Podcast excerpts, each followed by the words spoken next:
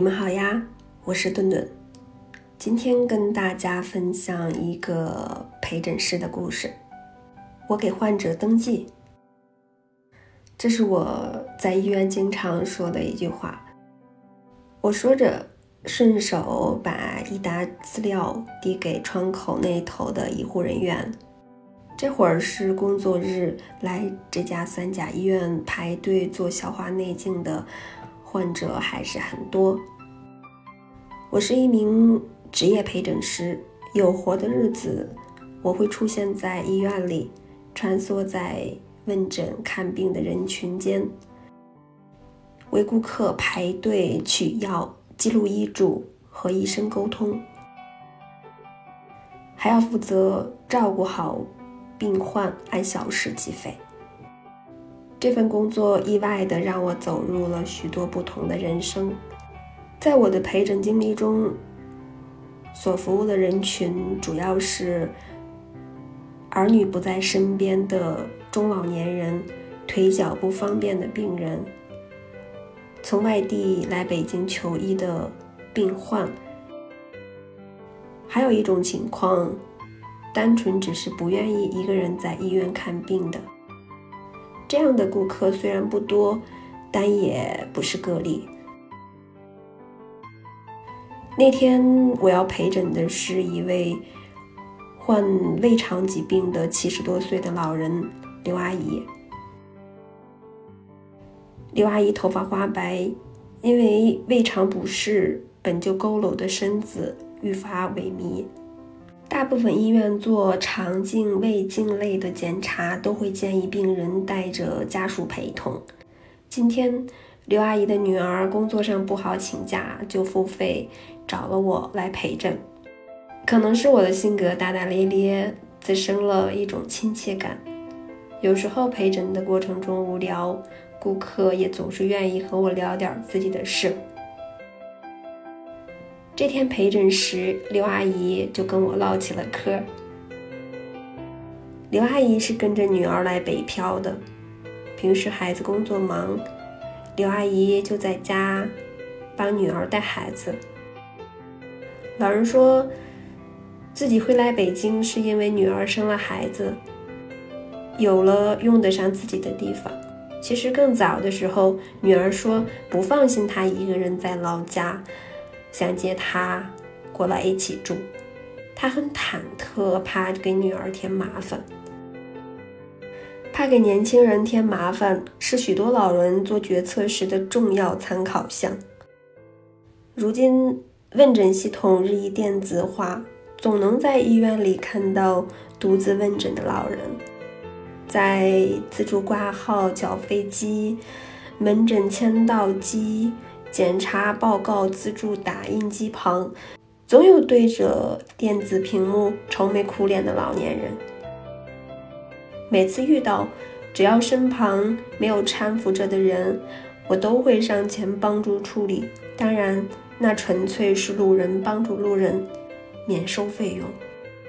在北京这座城市，青壮年人总是焦灼而忙碌。老年人不忍打扰这份拼搏，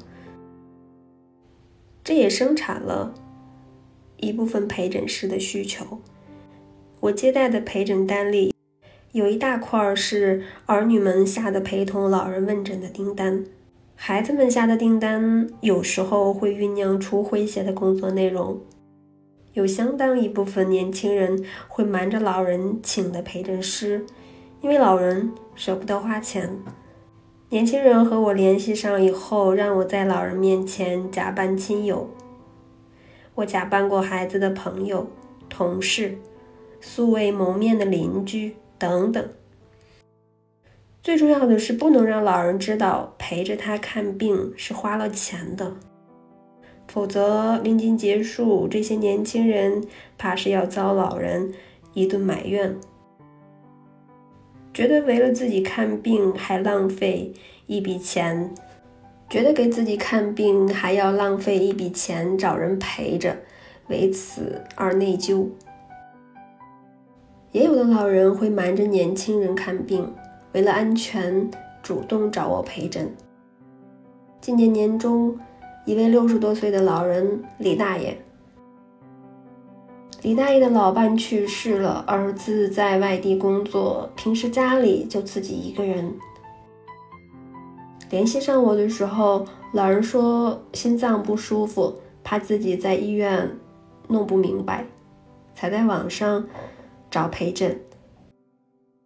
李大爷说，只需要陪他去医院做一次心电图就好。我的微信列表里置顶了一百多个聊天对话框，对话框那头全都是近几个月咨询陪诊的顾客。我也按照陪诊某某医院、病症、日期的格式，为每个人加了备注，方便在繁杂的工作安排中用关键词搜索到当天的工作日程。我没有专门的工作号，由于置顶的消息太多，很多时候会漏看亲朋好友的消息。其实每一次陪诊工作在和患者正式见面之前就已经开始了，在前期了解对方的病情和诉求时，我就要详细记录、规划陪诊流程和注意事项。并且要上网查询有关疾病的基础知识，因为很多病患在面对医生的时候会突然紧张，说不清哪里不舒服，什么时候发现的。那这个时候，我们陪诊师就会派上用场。一名合格的陪诊师绝不是只是负责陪伴，还要尽己所能来帮助。患者获得更好的问诊体验。九月上旬，我陪了一个二十多岁的女孩到医院眼科看诊。我的顾客中，年轻病患不多见，更多的时候，年轻人出现是为了替家中无人陪护的中老年人下订单。我和女孩在医院碰面，女孩发现左眼出现了奇怪的出血点。用蒸汽眼罩热敷也不见好转。这次来医院是为了检查，求个心安。了解病情的时候，我了解到对方扭伤了脚，走路不方便，也不好意思让同事帮忙，所以找了陪诊师。在北京这样的城市，能不麻烦别人就不麻烦别人，尽量少消耗人情。这可能也是女孩和许多北漂年轻人共同的想法。在眼科看诊时，我也是一直站在女孩的身后。医生问女孩：“上一次看出出血点是哪只眼睛？”